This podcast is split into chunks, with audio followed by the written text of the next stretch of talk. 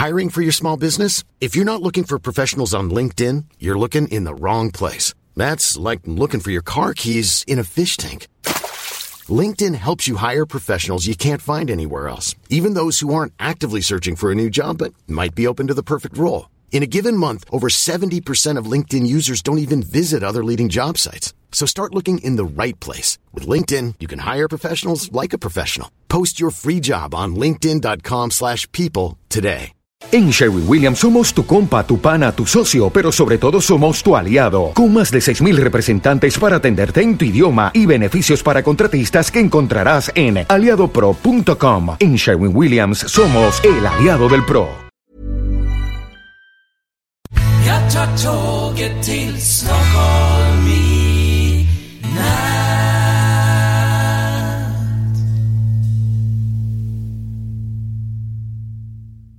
Hola, ¿qué tal? Soy Dani y esto es Haciendo el Sueco. Bien, estoy en medio de una producción, ahora estoy en el descanso de la comida, he hecho la comida, estoy en el hotel, en el hotel, un hotel que está al lado de T Centralen, es el hotel donde está el Ice Hotel, el hotel, el, Ice Hotel, está donde está el Ice Bar, el bar de hielo, que creo que alguna vez, algunas veces lo he comentado, hay algunos inviernos que se está más calentito fuera del, bar de hielo que dentro. Eh, pues nada, estoy haciendo aquí una, una grabación y hoy apro- aprovecho para hacer una especie como de, de catálogo que ya lo, hará- ah, lo adaptaremos al sueco o incluso lo haré en formato vídeo, en plan vídeo gracioso, eh, a ser posible. eh, donde voy y donde, bueno, también hablaré hoy de este tema, eh, de las cosas que me he encontrado un poquito últimamente, en estos últimos años, haciendo producciones de vídeo y cogiendo pues un poquito las, las estas situaciones como he comentado y dando unas pautas que hay que habría que seguir para hacer unas charlas, unas producciones eh, lo mejor posible. Eh, y bueno, pues, las, te las voy a enumerar un poco y luego hablaremos del tema del día sueco, porque intento siempre lo posible de que cada podcast tenga alguna noticia relacionada con Suecia. Y hoy hablaremos de eh, un estudio que se ha realizado sobre las elecciones suecas, si se celebrarán hoy, qué partido político ganaría, cuáles no, eh, quiénes suben, quiénes bajan. Pero bueno, antes de empezar este tema, del tema de político sueco, eh, quiero hablar sobre eh, cómo hacer una presentación en, en sociedad de algún producto, de unas diapositivas, eh, es decir, una charla. Vamos a hacer una charla eh, con un público. Tenemos, eh, estamos en una, sala de, convenciones y tenemos unas, unas diapositivas que tenemos que enseñar. Y qué es lo que tenemos que hacer para que salga una producción perfecta y que salga algo bonito, bonito. Y más bonito si esa esa, esa eh, charla la vamos a emitir en, en vídeo. Bueno, pues por ejemplo, en escena, eh, por ejemplo, no te muevas como una gallina sin cabeza. Haz movimientos pausados, relajados, si no quieres que los que te vean, que los que vean la emisión acaben mareados. Esto pasa muy a menudo de que la gente se cree como corredor de maratón encima del escenario y la verdad que, que a veces yo eh, no paro de estar moviendo la cámara arriba y abajo y a veces llega un momento que digo ya estoy cansado, hago un plano general y ala, muévete por donde quieras, pero claro, esto no, no, no, no es el plan. Bueno, cuanto eh, cuanto me- menos te muevas, mejores tomas pueden hacer las cámaras y se podrán acercar más. Lógicamente, si no te mueves, pues yo puedo acercar más la cámara y puedo, pues, eh, si tienes a- haces alguna mirada, pues eso se puede reflejar muchísimo más en, en, en- en vídeo. Luego, si más de una persona va a estar dando la, la ponencia, es mejor que estén cerca si los dos quieren salir en la misma toma. En el caso que una persona tome el protagonismo, es mejor que la otra persona se haga a un lado, dejando al que está dando la ponencia salga solo en la imagen. Otra forma, otra forma perdón, es dar un paso atrás si quieres aparecer, en vez de dar medio paso a un lado. Eso, a ver, a veces la gente se sitúa como a medio paso de la otra persona que está dando la ponencia y está ahí como un rato esperando a que le toque. Eh, se queda en tal posición que tengo que hacer mucho zoom para que para solo enfocar a la persona. Luego, si abro un poco el campo para que quede bien, una toma, un medio plano, eh, un plano medio, pues la otra, la otra persona sale como cortada. Y claro, tengo que abrir más el, el- el enfoque, digo, tengo que, que abrir más el campo para que aparezcan las dos personas. Así que si solo tiene que salir una persona, la otra tiene que apartarse como 2-3 metros de la otra persona. ¿Qué quiere salir? Pues te sitúas atrás, das un, un paso, dos pasos atrás eh, y ya está. Ningún tema solucionado. Tema de micrófono, que esto sí que tiene WhatsApp. Eh, no grites al micro. La gente te va a escuchar al mismo volumen durante toda la emisión. Lo único que si gritas distorsiona el sonido y al final tu audiencia va a escucharte peor. Eso también pasa mucho, sobre todo en las, en las reuniones de, con, con políticos, que hay gente que sube el tono de voz pensando que lo van a escuchar más alto y pues va a ser que no, porque lo van a escuchar igual porque yo bajo el volumen para que se escuche igual y sin distorsión. Algunas veces me llega del sonido de la mesa de mezclas que no, no la puedo tocar porque ya viene preestablecida. Muchas veces pasa eso, que la mesa de mezclas ya, ya, está, ya está presintonizada, podríamos decir. Y a mí me llega solo una señal. Claro, eh, yo a partir de ahí, cuando, si la señal ya viene distorsionada, yo puedo, poco puedo hacer. Así que algunas veces pasa que cuando la persona grita, no se le entiende absolutamente nada. Así que lo mejor es hablar mm, normal y se puede subir un poco el tono, pero sin llegar a gritar para no distorsionar. Luego, usa el mute del micrófono cuando no hables. Eso es muy importante. La gente se le olvida de poner el mute. O a veces al revés. Tienen el mute y se olvidan de eh, ponerlo. Mira, que por cierto, lo voy a poner aquí. Eh, usa el mute del micrófono cuando no hables. Y desactívalo eh, el mute cuando vayas a hablar. Porque mucha gente se le, se le olvida. Hay gente que incluso hace al revés. Eh, lo, los está como sin mutear y luego cuando van a hablar lo mutean, pensando que antes estaba muteado. Eso, mutear es un nuevo verbo en español.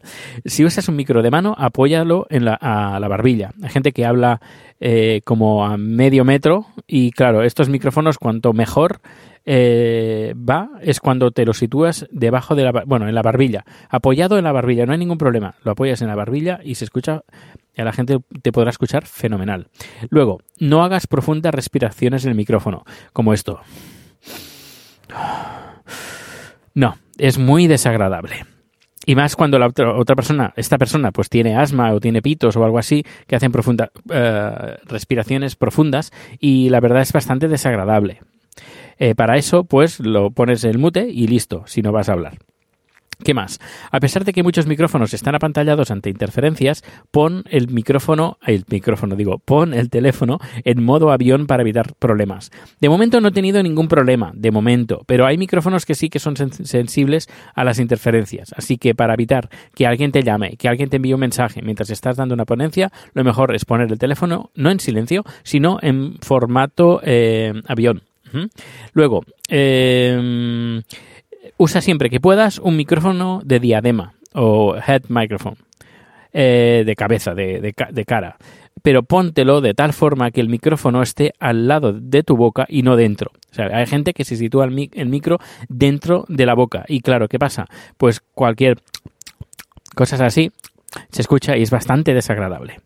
Eh, no bosteces, bebas, comas con el micrófono de, diadema conectado. Si vas a hacerlo, eh, ponlo en mute. Eso, a veces es desagradable. La gente eh, coge, sobre todo cuando se sitúan el micrófono muy dentro de la boca, eh, eh, beben un poco de agua y se escucha glup, glup, y es también muy desagradable. Em, ¿Qué más? ¿Qué más? ¿Qué más? Eh, si la audiencia va a intervenir, que lo haga también con un micrófono de mano. Por mucho que tú lo escuches, los que están viendo la emisión no están escuchando absolutamente nada. En el caso de que no haya un micrófono para la audiencia, repite la pregunta con tu micrófono. Esto es- se, se- se entiende, ¿no? La gente dice, eh, pues, hace preguntas y sí, sí, ah, muy bien. Pero claro, la gente que está escuchando o viendo la producción dice, ¿qué están diciendo? Y a veces, oh, qué interesante lo que estás diciendo, pero la gente dice, pero yo no estoy escuchando nada, y eso da mucha rabia. ¿Qué más? ¿Qué más? Corrige la audiencia para que se sitúe bien el micrófono. Hay gente que cuando tiene el micrófono la audiencia, pues como no tiene experiencia, pues se lo sitúa muy lejos o muy cerca, eh, pues no pasa nada si el que está dando la ponencia dice, acérquese más al micrófono, por favor. Pues no pasa nada. Si usas un micro de mesa, antes de hablar, sitúalo enfrente tuyo, de tal forma que no esté situado a la altura de, de tal forma que esté situado a la altura de tu barbilla.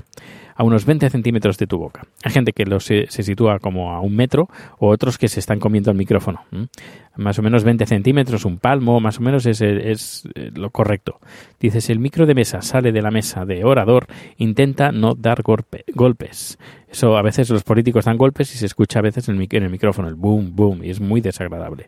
Evita en todo lo posible estar tocando continuamente el micro de mesa. Hay gente que está hablando y coge el micro de mesa y se lo va moviendo a su boca y cada vez que lo toca se escucha y es también muy desagradable. Con micro de mesa, si mueves la cabeza a un lado, no se te va a escuchar o se te va a escuchar más bajo, como por ejemplo voy a hacer ahora. Estoy hablando y ahora estoy girando la cabeza y ahora no y ahora sí estoy girando la cabeza. Lo veis, ¿no? Bueno, lo escucháis, mejor dicho. Luego, presentador y proyector. No te pongas delante del haz de luz del proyector. Nunca, nunca, nunca. Luego, no señales a la pantalla, ni con la mano ni con un puntero láser. Los que están viendo en la visión no ven lo que estás señalando. Eh, porque nosotros hacemos la visión en dos pantallas. Una pantalla sales tú y la otra la presentación. Y la presentación sale cogida, eh, sale agarrada, cogida de eh, tu ordenador. Es decir, que por mucho que tú señales en la pantalla, no se va a ver. Lo que sí, si quieres remarcar algo, hazlo también por voz. Por ejemplo, la línea de la- que podemos ver a la derecha o la segunda columna eh, con la tercera línea, ¿sabes? Hay que decir en voz lo que estamos, dónde estamos remarcando. Luego, si más de una persona va a mostrar su presentación, intenta que todas las presentaciones se hagan con el mismo ordenador y en el mismo formato, 4.3 o 4 tercios o 6 16.9. Es decir, formato panorámico, formato cuadrado. Aunque la mejor, lo mejor es englobar todas las presentaciones en una sola. A ver, a veces me ha pasado que la gente viene con dos, tres o cuatro ordenadores, con tres, cuatro presentaciones diferentes. Unos trabajan con HDMI, otros con VGA, otros con em, virtual, bueno, eh, DisplayPort y es un, es un jale. Otros unos trabajan con 4.3, otros con 16.9. Luego haces el diseño de la plantilla y lo haces con 4.3 y te viene uno con 16.9 y luego el cliente se queja de que salen unas barras negras arriba y abajo o en los laterales si lo haces al revés. Así que lo mejor que todos se pongan de acuerdo en qué formato hacerlo. Luego, si vas a moverte y en algunos momentos vas a ponerte en medio de la pantalla, sin que te sitúes delante del haz de luz, es importante, haz que las diapositivas tengan un fondo negro, porque si no, eh, el fondo va a estar muy iluminado y tú vas a quedar oscuro. Porque la, a no ser, o, o esto, o el fondo va a quedar súper brillante y y no se va a ver nada de la diapositiva y tú te vas a ver bien y también se ve bastante mal. Así que lo mejor, si te vas a situar delante de la pantalla sin el haz de luz, es mejor que hagas las diapositivas en fondo negro. Luego, si crees que tu presentación es importante, ensaya también la puesta en escena con el productor de vídeo. Intenta tener un monitor delante tuyo con la presentación, así evitas mirar a la pantalla dando la espalda a la audiencia y a la cámara. Si vas a usar eh, vídeo con sonido de en tu presentación, recuerda que tienes que conectar el sonido al sistema de audio de la sala. Y luego, finalmente, sigue las indicaciones. El productor de vídeo intenta en todo lo posible que la imagen y el sonido salgan con la mejor calidad. ¿Qué te ha parecido? Pues nada, coméntame un, en el Twitter, arroba a ver qué te ha parecido. Y bueno, ya para finalizar, pues eh, se hizo un estudio sobre la intención de voto. Y bueno, tampoco hay muchos cambios. Eh, el único cambio importante, ahora luego te lo comentaré, pero bueno, eh, el Partido Socialista, que es el que está al poder, eh, bajaría 1,8 puntos. En cambio, el partido de la izquierda, el Westerpartiet, subiría 2 puntos. Pero luego el, los verdes bajan 2 puntos, 4. Es decir, que, bueno, en general la izquierda baja, baja, baja baja unos dos puntos más o menos. Luego a la derecha, la derecha, el único que sube es el Kristdemokraterna, creo que son, sí. Eh, luego bajan todos los demás, no mucho, pero bajan. Eh, son es el grupo de, lo, de la izquierda, que son cuatro, no, perdón, el grupo de la derecha, que son cuatro partidos, en total baja un punto. Es decir, los que más bajan entre grupos de derecha y grupos de izquierda, los que más bajan son los de izquierda, que bajan dos puntos. Y más o menos bajan dos puntos, no, un punto, um, punto y medio más o menos, sí, sí, a ver que me estoy liando, uno, sí, uno y medio eh, baja en los, los cuatro partidos de la derecha. Eh, el único que sube, y, sube bastante, bueno, bastante, sube un 4,6%, son, es el partido de la extrema derecha, el Svenska eh, Demokraterna.